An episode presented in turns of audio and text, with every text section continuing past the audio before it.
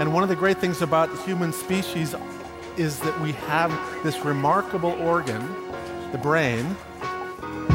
La tête dans le cerveau.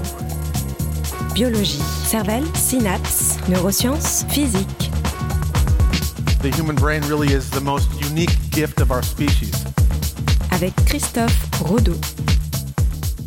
Dans certains cas, il est possible d'être totalement ivre sans avoir bu une seule goutte d'alcool. La tête dans le cerveau.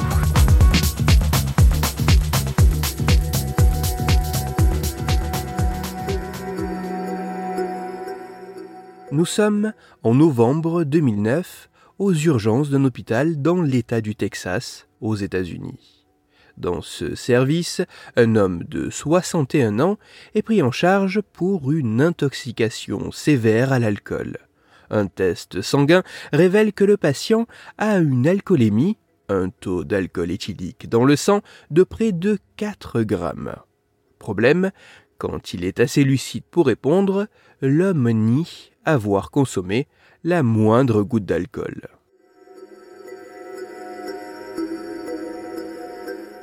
Depuis au moins cinq ans, cet homme présente régulièrement des épisodes d'ivresse assez importants, alors même qu'en apparence, il consomme que rarement de l'alcool, et lorsque c'est le cas, cette consommation se fait en quantité assez limitée. À certaines occasions, seulement deux bières semblent le plonger dans un état d'ivresse avancé, alors qu'à d'autres moments, de manière bien plus intrigante, un tel état semble survenir suite, semble-t-il, à aucune consommation d'alcool. Son épouse, infirmière de profession, le pensant de bonne foi, a documenté les ivresses de son mari sur plusieurs années pour tenter d'en identifier la cause. Néanmoins, bien qu'assez précises, ces observations sont peu concluantes. Même si son époux peut présenter une alcoolémie pouvant fréquemment atteindre 3 à 4 grammes, et même si ses états d'ébriété semblent plus susceptibles d'apparaître si un repas a été sauté, après avoir pratiqué un exercice physique, ou lorsque de l'alcool a été ingéré la veille, même en quantité infime, comme en mangeant un bonbon ou un chocolat contenant de la liqueur, l'origine réelle de cette ébriété demeure assez floue. Mais si les causes restent insaisissables, les symptômes, eux, sont bien présents. À une telle concentration d'alcool dans le sang, le contrôle de l'attention est assez largement impacté, tout comme la parole, l'équilibre, les mouvements, la mémoire ou encore la conscience. Autant dire que le quotidien devient particulièrement complexe à gérer. Et avec le temps, les épisodes d'ivresse deviennent, chez cet homme, de plus en plus fréquent et intense, ce qui, un jour du mois de novembre 2009, va le conduire dans le service des urgences hospitalières.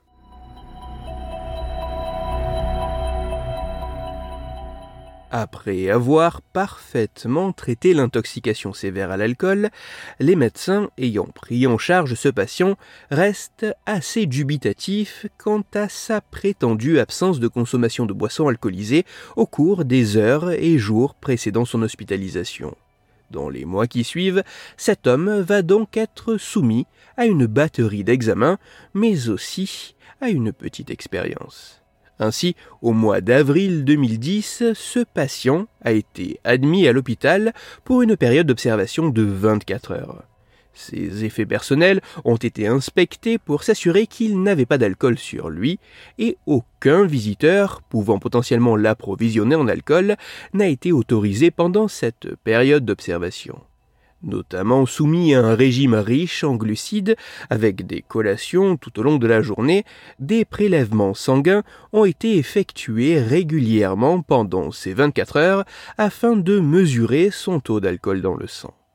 Alors qu'il ne semblait pas alcoolisé au démarrage de la période d'observation, comme l'a attesté ses prises de sang, plusieurs heures après son admission, son alcoolémie a grimpé à plus de 1 gramme par litre sans qu'il n'ait touché à une seule goutte d'alcool. Le corps de cet homme semble naturellement capable de produire de l'alcool.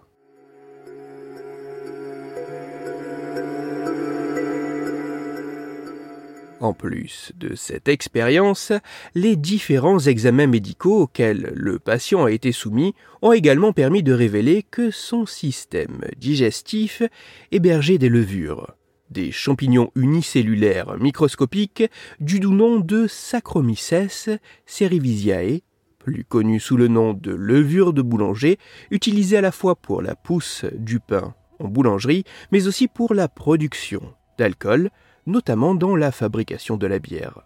C'est en croisant les résultats de la période d'observation de 24 heures à ceux des examens médicaux que les médecins ont pu établir le diagnostic de ce patient.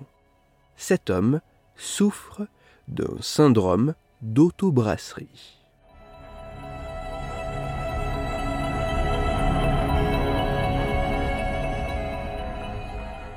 Le syndrome d'autobrasserie est une pathologie rare, assez peu documentée et probablement sous-diagnostiquée qui se caractérise par la production d'éthanol vraisemblablement à partir de la fermentation de glucides par des levures présentes au sein du système digestif des patients qui en souffrent en suivant sur plusieurs semaines un double traitement visant à la fois à éliminer l'infection fongique, mais aussi à rétablir la flore digestive, cet homme a pu se débarrasser de l'usine à alcool qui siégeait dans son ventre. Même si l'origine de ce syndrome est assez débattue, il se pourrait que dans certaines conditions, la prise d'antibiotiques puisse être un élément important entraînant un chamboulement de la flore digestive, permettant ainsi l'implantation et le développement de levures au sein de l'organisme qui en temps normal auraient été éliminées. Dans le cas de cet homme, tout pourrait avoir débuté en 2004 par un simple traitement antibiotique prescrit suite à une banale intervention chirurgicale pour soigner un pied cassé. Ce qui semble effectivement coller avec les premières manifestations de ces épisodes d'ivresse inexpliquée.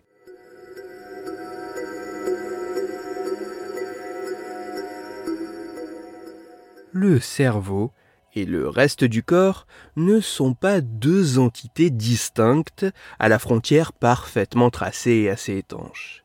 Bien au contraire, le fonctionnement de l'un semble pouvoir impacter l'autre. Et cela peut particulièrement être mis en évidence lorsqu'un individu présente tous les atours de l'ivresse sans pour autant avoir bu une seule goutte d'alcool.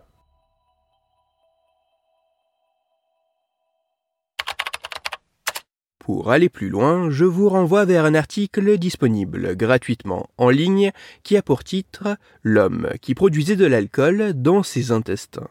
Il est écrit par Estelle Elkaïm et il est à retrouver sur le site santé.lefigaro.fr.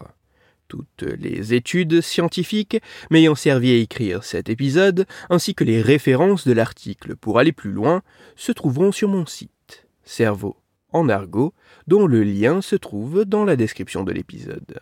Dans cet épisode, j'ai à la fois parlé d'états d'ébriété récurrents et de troubles digestifs. C'est pour cela que je vous invite à écouter l'épisode numéro 106 de la tête dans le cerveau. Dans celui-ci, vous pourrez découvrir ou redécouvrir que plus que d'être dangereuse pour la santé, la consommation répétée d'alcool peut entraîner la survenue de lourds dommages cérébraux et une importante altération de la mémoire. Pour continuer à échanger, vous pouvez me retrouver sur les réseaux sociaux, sur YouTube ou me contacter par mail. Tous les liens sont dans la description de l'épisode. Si pour vous, ce podcast est gratuit et sans publicité, pour moi il représente plusieurs milliers d'heures de travail et me coûte quelques centaines d'euros chaque année. Alors un très grand merci à toutes celles et ceux qui prennent le temps de me faire des retours, de partager mon travail sur les réseaux sociaux et de me laisser de très sympathiques commentaires et 5 étoiles sur les plateformes d'écoute de podcast. Christophe Rodeau. La tête dans le cerveau.